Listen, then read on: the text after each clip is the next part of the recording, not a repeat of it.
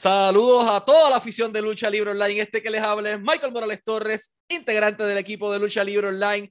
Y tenemos el enorme privilegio de presentarles a nuestro invitado especial en la noche de hoy. Gente de Puerto Rico para el mundo, el hijo de la gran leyenda, conocido como Rayito Félix López, el hijo de Barrabás, llega aquí por primera vez a Lucha Libre Online. Rayito, es un honor tenerte aquí con nosotros como nuestro invitado. ¿Cómo te encuentras?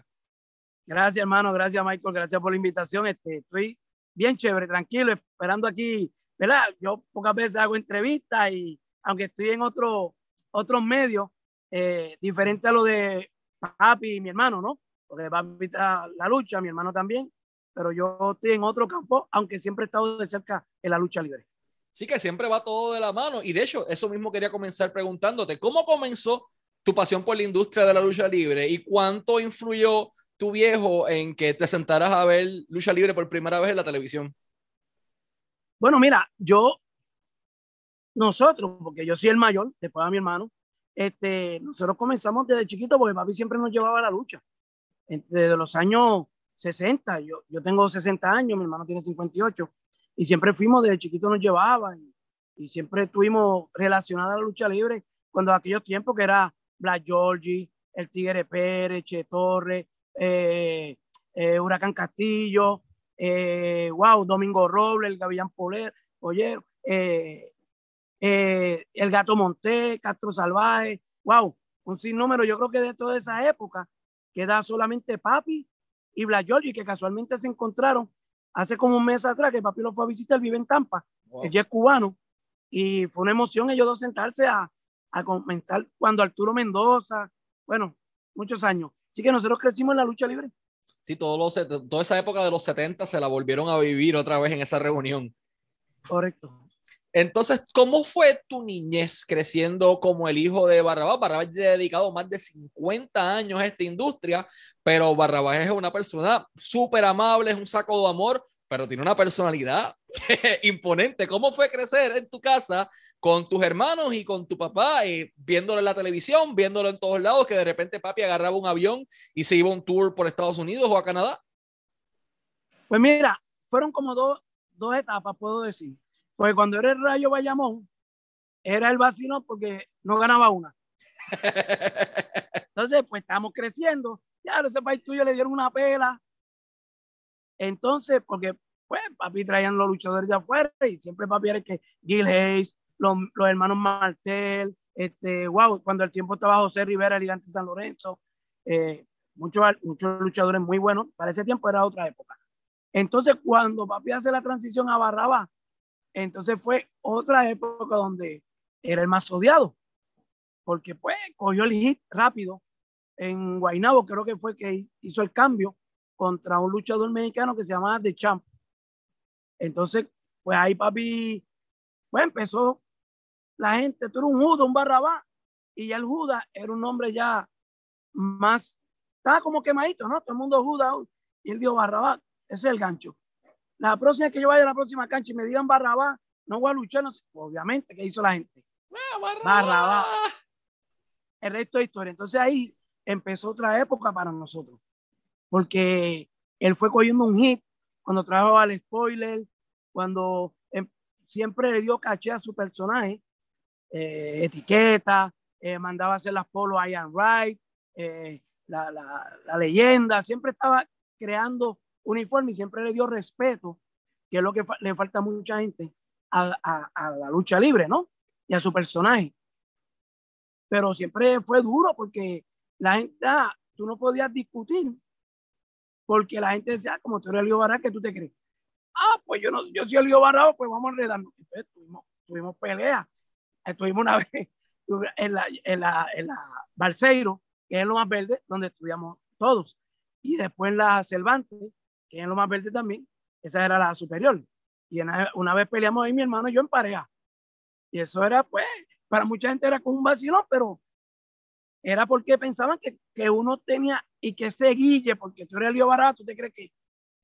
Pero en el caso personal, papi era chévere, siempre, siempre ha sido amigo, pero cuando, cuando pasamos del intermedio a la high, pues ya mami dice, no, ya son hombres. Entonces nos sentó con papi y le digo, bueno, ahora te toca a ti. Ya yo bregaste intermedia. Y papi le dijo, ah, pues no hay problema. Bueno, muchachos, este, yo nunca le he dado, espero no darle, el día que le pegue la mano le voy a sacar sangre. Ya, se acabó la conversación. Yo no sé, mi hermano y yo nos miramos como que, ahora esto está, no está fácil esta cuestión. ¿Por qué? Porque siempre hay situaciones, ¿no? Pero no había algo que nos pasara a nosotros, una pelea o algo, que papi no supiera. De momento nos sentábamos a cenar, como era costumbre antes, ¿no? Y papi decía, ah, chévere, ah, chévere, oramos, a comer. ¿Y qué pasó en el parque de tal? ¿De qué?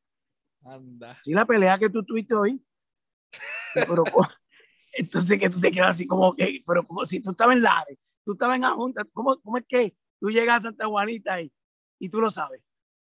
Este, fue, fue, fue, fue, fue duro, la pasamos bien, porque siempre teníamos nuestras amistades, pero siempre hay alguien que a lo mejor el papá es fanático, uno no lo sabe, y le cogen el odio a Barrabás.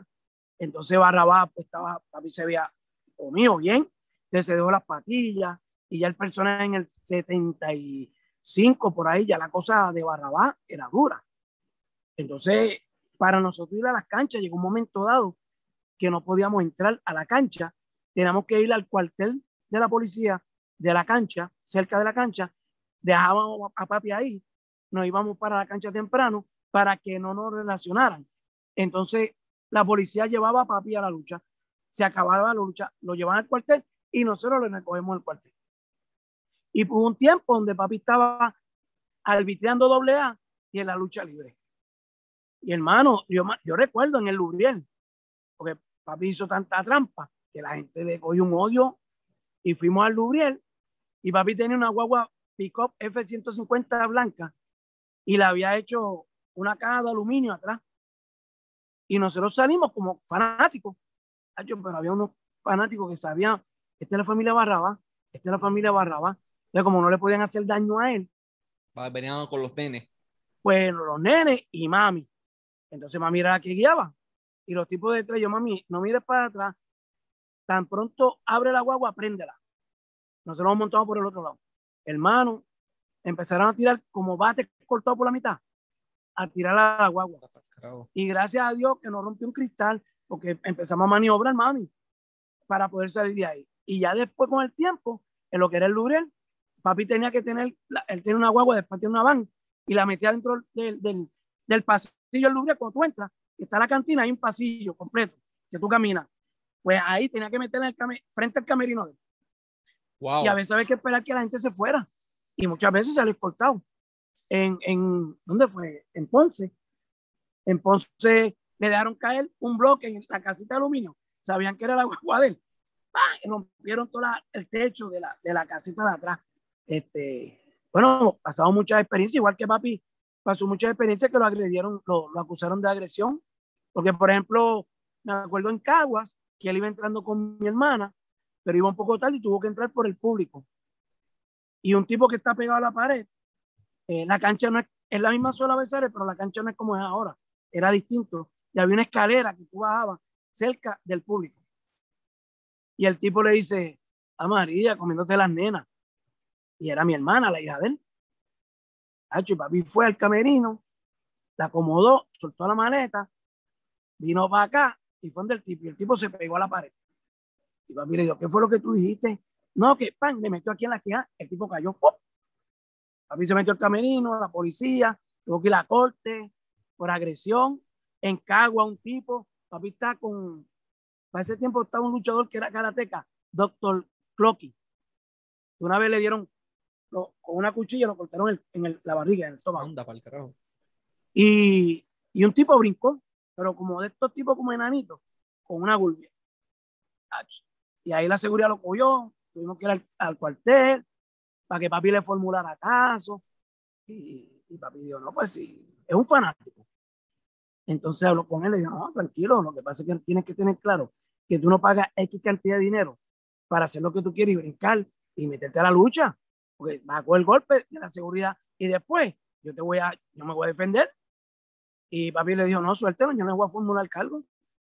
Pero hubo un tiempo que tiene una racha de, de estar en tribunal. Entonces todo eso nos afectaba porque eso salía en la lucha. Entonces, cuando vamos a la escuela, estamos en la calle, es como que tenemos que bregar con la actitud de las personas en contra del abuso que hizo papi en la lucha libre.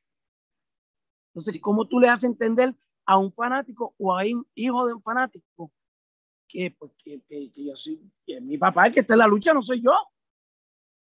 Eh, eh, fue duro, fue una, un crecimiento duro, pero pudimos sobrellevarlo dentro de, porque según teníamos dos o tres que posiblemente por decir eran fanáticos o, conocidos pero fanáticos, teníamos muchos amigos, éramos, hicimos buena, buena química. Entonces, pues yo después me metí en la lucha a practicar, mi hermano fue el que empezó en la lucha, este, pero me gustó mucho siempre la lucha, más el negocio que la lucha. Sí aprendí para las caídas, defensa personal, la llave, ¿eh? como una Funerson, un Android, cómo, cómo, cómo defenderme, ¿no? En un momento dado. Pero después, entonces, mi, mi, mi ruta fue otra, que no fue la lucha libre. Eh, yo empecé vendiendo carros, autos, trabajé en una tienda de discos, hacía otras cosas mientras papi tenía seguridad con mi hermano y luchaban. Y mi hermano jugaba pelota doble A, papi era árbitro doble A. Ya yo empecé a inclinarme por la música. Entonces llevo ya que como 28 años, 30 años en la música. Entonces, eso mismo te quería preguntar. Entraste a practicar, te llamó la atención, viviste esto con tu papá, pero ¿por qué la música hace ese llamado a tu persona? ¿Por qué no seguir o continuar el legado familiar que tu hermano mismo continuó cuando ya tú estabas en el ring? Ya ustedes eh, practicaban en las escuelas, en los parques, en cuanto lo había. Bueno, lo que pasa es que es cuestión también de personalidad, pienso yo. Mi hermano era más, se identificaba más con papi. Yo me identifico como mayor posiblemente con la vieja. Entonces yo tenía eh, otro enfoque. Y yo comienzo en la música en el 79, una tienda de discos que, en Bayamón Oeste que se llamaba Colbert, eh, con Peter Ortega, que era el dueño. Eh, yo estaba en la high y tiene un parte allí. Eh, luego de ahí, trabajé en supermercado Grand Union, trabajé en Barkers, vendía cerveza igual que mi hermano y yo, vendíamos cerveza en el Lubriel eh, y en el Coliseo Roberto Clemente. Cuando vino el Chapulino, nosotros vendíamos refrescos, este, pero luego entró en la música, tengo una tienda de discos, luego por razones se fue a la tienda porque vino Casa los Tay y ya era un pulpo. No, nadie podía competir. Después vino la gran discoteca este, y por ahí las cadenas. Obviamente es como los supermercados ahora. No pueden competir con, con San y la ferretería pueden competir con Hondipo. Es difícil. Tienes que. Entonces, yo comencé en la música con Tony Vega, que fue el que me dio la oportunidad hace, pues, cuando él empezó, cuando él tenía el tercer disco, después de Lo Mío es Amor, él hizo el disco uno mismo, que está el tema Ella es, y ahí comencé yo con él. Y de ahí, wow, ya tú sabes.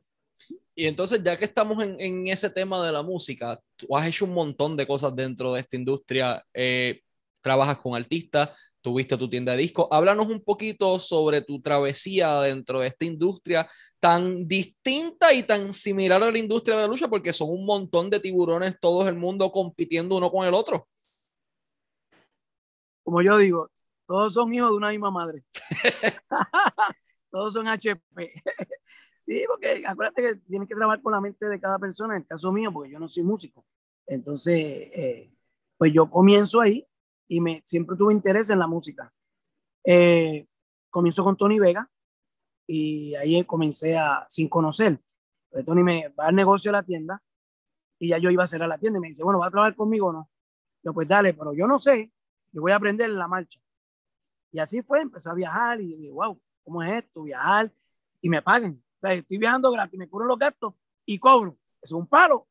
Este, bueno, yo comencé, imagínate, aquel tiempo yo cobraba 75 dólares por baile en Puerto Rico y 175 afuera. Wow. Y, pero para mí, en aquel momento, ese era un dineral. Sí, era un buen dinero. ¿Sabes? Porque Tony tocaba todos los días. Entonces, nosotros hacíamos 20, de 25 a 30 bailes al mes. Tony, ese, tema estaba pegado. Ella es, pero ya venía Yo Me Quedo, Lo Mío es Amor. Ya, ya venían más todos los éxitos con Willy Rosario, con, con eh, Eddie Palmieri. con la selecta, ya él tenía un bagaje. Y ahí yo comienzo, después en eso me fui de él, pero quedamos panas, somos amigos hablamos cada rato. Y ahí me fui a, a trabajar con RF, RMM, con Rafi Mercado. Entonces ahí fui de promotor de radio, a promover los artistas en la radio, que era otra, otro departamento dentro de la música, pero completamente distinto. Y me tocó trabajar indirectamente con Tony, porque yo era el promotor de, de la casa disquera. De ahí, entonces me voy para Warner Music, Wea Latina, ya un sello disquero multinacional. Ya no es una, ya no es un sello disquero pequeño, ya una multinacional. Entonces ahí trabajé pues con Servando y Florentino, con el Gatañón, ahí trabajé con Ricardo Montaner, ahí, trabajamos con Luis Miguel, eh, eh, ahí teníamos a Maná, Toño Rosario, Charlie Cruz cuando empezó con eh, Bombón de Azúcar. Este, pues, ahí tuve mis años. Silvandi Florentino fue mi carta ganadora cuando la fan enamorada. Entonces, después de ahí, ya la esposa de Gilberto Santa Rosa tenía a Gilberto, pero tenía a Víctor Manuel. Y tenía a Mili Quesada. llevaba tiempo detrás de mí, vente a trabajar conmigo. yo, no, no, porque vamos a pelear. Entonces, en un momento dado, terminé con Warner Music, me quedé un año independiente y ella me dio 20, vamos a reunirnos. Y ahí me hizo una buena oferta y empecé con Mili Quesada, trabajando para ella. Y luego pasé a Víctor Manuel. Con Víctor Manuel tuve 15 años. Wow. Y después de Víctor, terminé con Víctor, que también somos panas. Y, y ahí me llamó Jerry Rivera.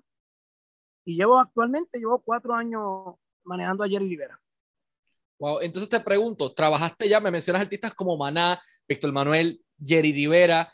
¿Qué tipo de relación o de trabajo tú estás haciendo para ellos? Porque, ok, promotor en radio, la gente piensa que es un trabajo sencillo, pero es complicado como el diablo. Tú tienes que llevar a veces, montar el artista en el carro y vamos a correr todo Puerto Rico si es necesario. la parte de promotor es, irónico porque es la columna vertebral de una disquera.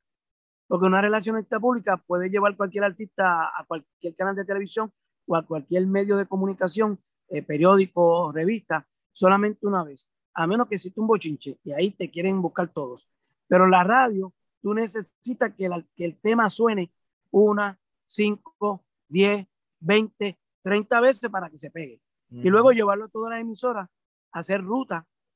Por ejemplo, la ruta más larga es la del norte, que empezamos en Vega Baja, en Manatí, Arecibo, Isabela, eh, Mayagüez, Aguadilla, Mayagüez, San Germán. Yo lo hago ahora con papi, cuando, sea, ya no lo hago como trabajo, lo hago con papi porque mantengo la relación con la radio. Y papi con su disco de Navidad, de Navidad sus producciones, pues yo voy y hago la promoción porque pues no cuesta nada. Yo le digo a él, tú te estás economizando un billete, pero me tienes que pagar los gastos. Pues, y se empieza a reír, ya tú sabes. La, la comida, este, chacho. Chacho. Entonces, pues, es, un sombrero distinto a, cuando uno trabaja con un artista. Porque tú trabajas con uno, en la radio tú trabajas con todos, todos quieren ser número uno. Y si el artista pega, es el artista que tiene talento. Si no pega, es el promotor que no sirve. Y entonces, ya, ya que estamos en eso, mano, es bien irónico porque el ciclo te llevó otra vez con tu papá. Papi es un, trabaja 50 años en la industria dándole duro, papi para arriba, papi para abajo. El nene entra a la industria de la música, papá es trovador, papá es músico y, buenísimo. Y me chavé. y me chavé. ¿Qué se siente? Las manos del... Por eso has trabajado con tantos artistas, mano, de, de calibre internacional. ¿Qué se siente trabajar con tu viejo, pero no en la industria de la lucha, mano, sino en la música? Cuéntanos un poco de esa fase de, de Barrabás pues es duro, es duro porque él sabe mi, mi historia, mi bagaje. Este, llevo ya 28, 30 años en la, industria, los artistas que yo he trabajado, este, que con muchos de ellos tengo una amistad personal de, de que Víctor Manuel me ha visitado a mí en mi cumpleaños, este, Tito Nieva a la casa de nosotros allá en Orlando a visitarnos, este, Jerry es fanático, súper fanático de la lucha libre, Tito Nieves es súper fanático de la lucha libre, Alex de Castro es súper fanático de la lucha libre. yo me recuerdo cuando, y ahora volvemos al tema, cuando Tito Nieves supo que yo era el promotor de RMM, y supo que yo era el hijo Barrabás. Él dijo, llámalo ahora. Yo quiero verlo ahora. Yo, pero a ti estamos en promoción. No, no, no olvídate la promoción. Llámalo ahora, yo quiero ver a Barrabás. Y ellos son panas, se visitan y se hablan y se llaman.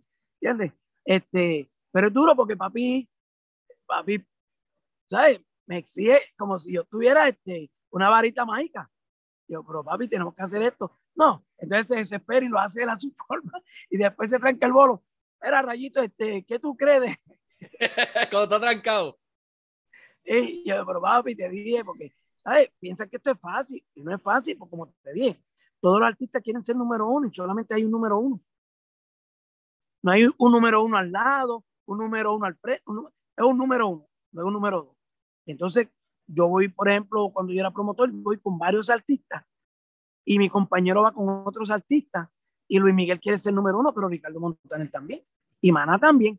Y Servando y Florentino la fan entonces, ¿cómo hacemos? No podemos tener 20 temas en Cacú. Lo más que llegamos a tener de nuestra compañía fue en Warner, fueron como siete artistas. Eso era mucho para un, sello. Porque lo mismo quiere lo mismo a la misma vez simultáneamente. Porque a la misma vez Sony quiere lo mismo, BNG en aquel tiempo quiere lo mismo, Emilatin quiere lo mismo, Universal quiere lo todo el mundo quiere su artista. Yo quiero a Luis Miguel, pero allá eh, BNG quiere, tiene a Cristian Castro. Y Sony tiene a Ricky Martin. ¿Y cómo hacemos para pelear ahí? ¿Entiendes? Eh, eh, es, divertido, pero un poquito complicado porque cuando tú eres el promotor, el manager te tiene el palo. Entonces, cuando yo soy manager, pues yo lo veo distinto porque yo fui promotor. Muchos promotores no han, no han hecho el trabajo de la radio. Solo conocen ese lenguaje. Pero como yo lo conozco, cuando yo voy a hacer promoción con Jerry o con Víctor, que va mucho a Colombia y todo eso, pues ya yo hablo con los promotores y me siento primero antes de hacer cualquier, siéntate ahí, hermano, vamos a revisar el plan de medio, te voy a decir, yo vengo de lo que tú haces. Yo sé tu trabajo y conozco el lenguaje de la radio. Yo voy a ver que tú hagas tu trabajo. Pero sabes que si tú fallas, yo me voy a meter. Igual si te tranca el bolo, o sea, te sientes un poquito, me llamas, que yo le voy a bajar como es, porque yo conozco el lenguaje de los programadores de radio.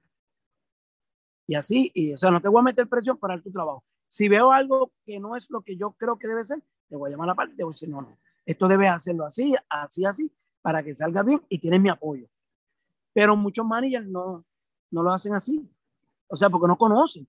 Por eso fue que yo quise ser con manager, manager, eh, fui promotor, tuve dos años haciendo show con Gilberto Santa Rosa en sociedad, hicimos el Condado Plaza, yo hice Sofi, Los Hispanos, eh, hice Lisette, hice eh, Chucho de Noche, Show Feliciano en Pielten, no, hicimos Viva Rodríguez, Viva Rivera, que era eh, cuando empezamos con Moncho Rivera y Gilberto cantando la música de Tito Rodríguez. O sea, entonces ahí tú puedes entender que todo depende del sombrero que tú tengas, pero cuando te toca un sombrero y tengas otra persona que está haciendo el trabajo que tú hacías, yo puedo entender y hablarle para que él sepa que yo sé lo que él está haciendo, que tiene que hacerlo chévere.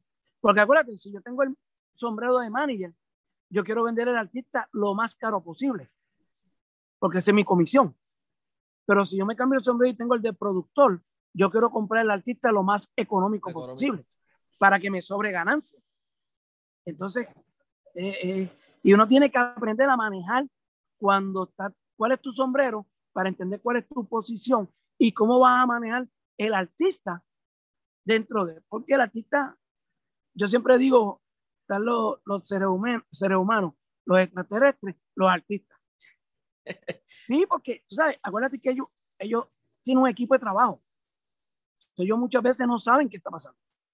Mientras Jerry está en la casa, yo estaba ahorita haciendo un contrato para un negocio de octubre 9. O estoy resolviendo un problema. Yo trato que el artista nunca sepa nada.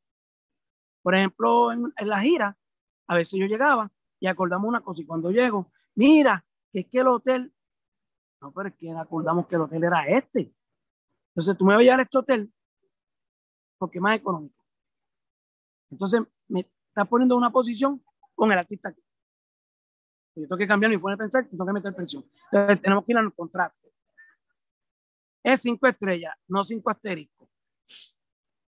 Entonces ya ahí yo soy el malo. Pues entonces lo que hago es que yo siempre mando, envío una, una avanzada. Si el show es el sábado, yo llego el viernes con el artista y los músicos, el jueves me llega la avanzada. Dime el hotel, los viáticos, los recogiste, la transportación, ¿está todo bien? Porque es más fácil sacar a uno de cualquier país que sacar a, 20.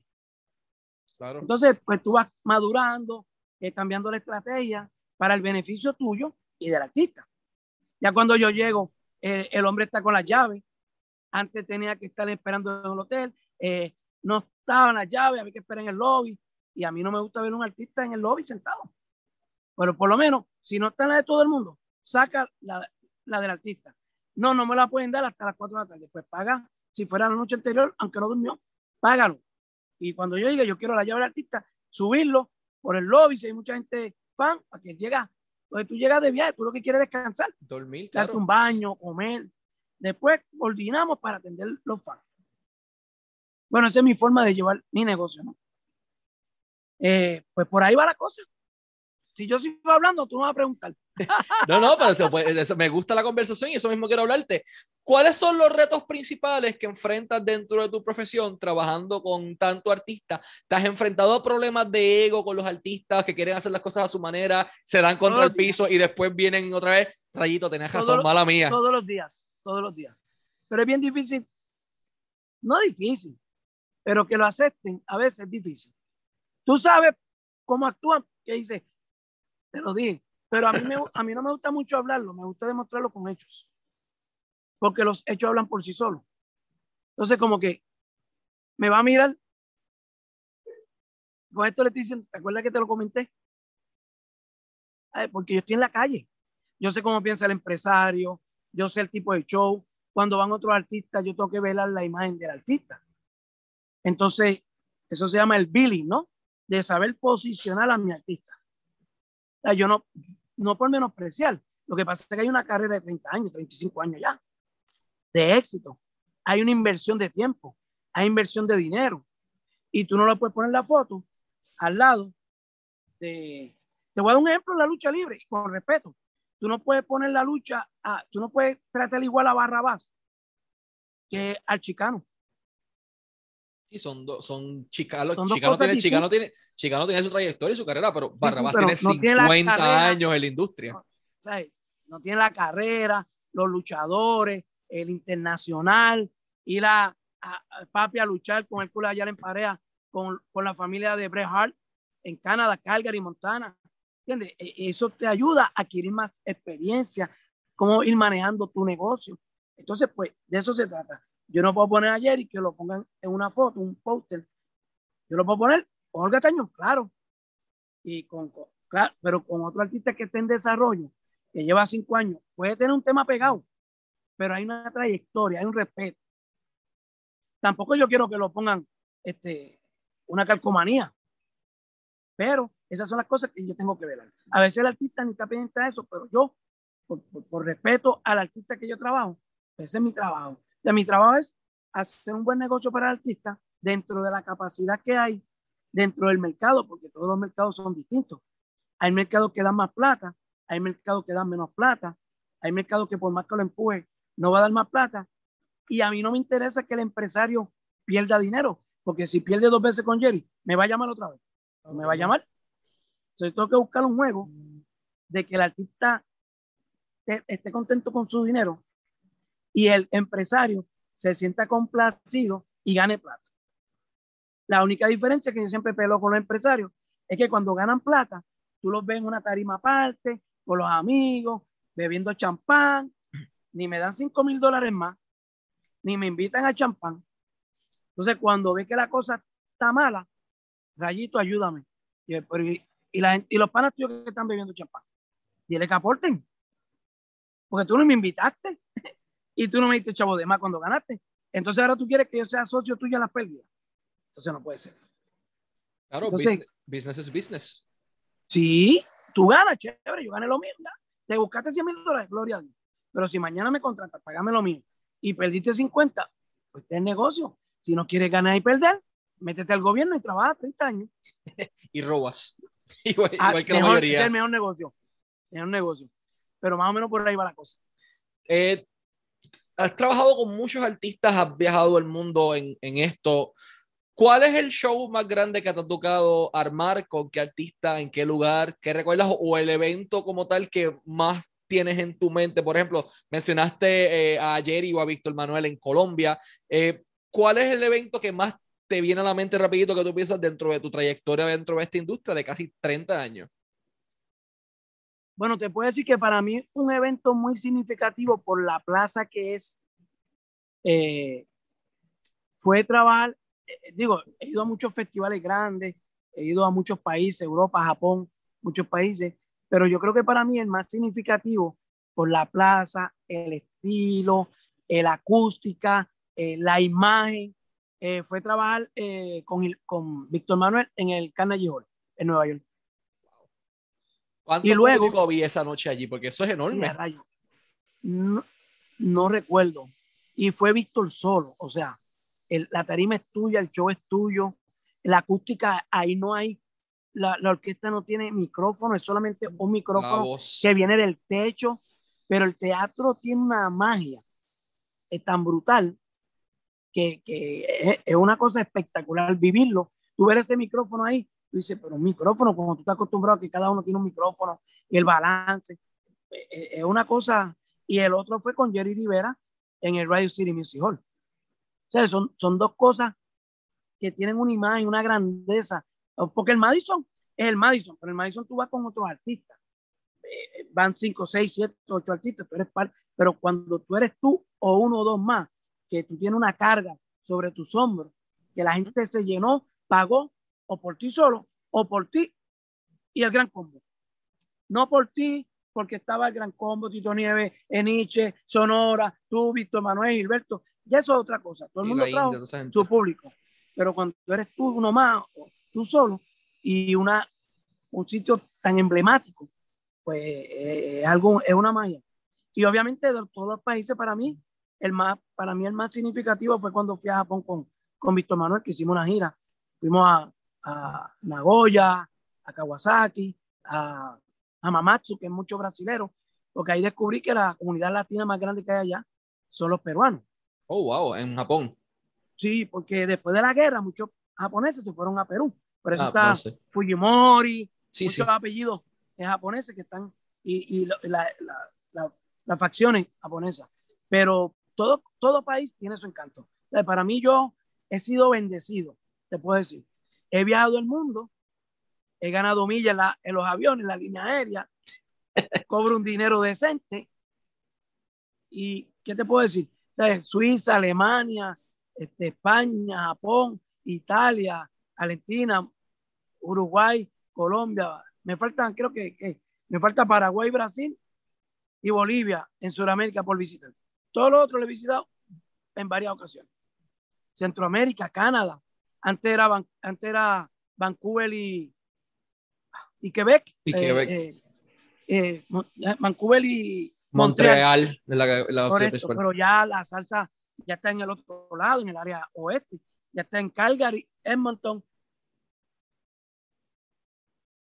Vancouver, gira larga de tres semanas y descansamos en Las Vegas.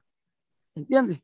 Entonces, pero el, el viajar es, cada país tiene su encanto y yo lo invito a cualquier persona que viaje el mundo, porque aprende cultura, comida, eh, eh, la magia de cada país. También valoramos lo que tenemos. Claro, coincido completamente. A mí me ha tocado coger un avión en muchísimas ocasiones de mi vida y yo digo que no hay nada más lindo que Puerto Rico y te lo digo por experiencia propia, al igual que probablemente lo dices tú. Eh, primero que eso ha sido un verdadero honor, Rayito, tenerte acá como nuestro invitado. Último, pero no menos importante, para la industria de la música y para la industria de la lucha libre, ¿cuál es la importancia de la dinastía de Barrabás en ambas industrias? Porque tienes a Rayito y a Barrabás metidos en la industria de la música, pero también tienes a Barrabás Junior y a Barrabás Senior, los dos en la industria de la lucha. Entonces, ¿cuál es la importancia de su dinastía, de su apellido para ambas industrias? Pues mira, eh, Recuerda que la gente lo ve como lucha, como mus, como artista, ¿no? Pero para mí es un producto. que tú buscas cuál es el mercado donde vas a dirigirte y vas desarrollando el producto hasta que se convierte en una marca. Eh, como, como Jerry Rivera una marca, como Barabá una marca, ¿no? Entonces, dicho esto, para mí es lo mismo, eh, porque papi es una marca en la lucha y yo tengo que buscar cosas. Eh, de hecho, estamos trabajando una cosa que después le haré saber que tiene que ver con la lucha. Este, y, o sea, lo, lo que estamos preparando es combinado. Es una cosa chévere. Este, pero para mí, eh, son, dos, son dos productos. Eh, la lucha va dirigido, quizás la lucha ahora mismo no está pasando por un gran momento, quizás porque no hay una historia, quizás porque no hay unos ídolos, quizás por muchos muchas razones, porque pienso que no, muchos luchadores no se han respetado. Ellos exigen muchas cosas, pero ellos no se han respetado para que su producto como marca pueda ser rentable y atractivo al público que consume ese producto. Veo muchos luchadores que a veces van con tenis, un pantalón corto, una tichela y ya soy luchador. Entonces, eso no es así. Tú tienes que vender un producto, una imagen, porque la gente te compra eso. Si tú vas a comer, a cenar, y tú vas a un restaurante y pides la carta, tú vas a gastar 20 dólares posiblemente y vas a comértelo todo. Tú vas a un buffet con los 20 dólares, te comes dos pantes de cangrejo y te llenaste.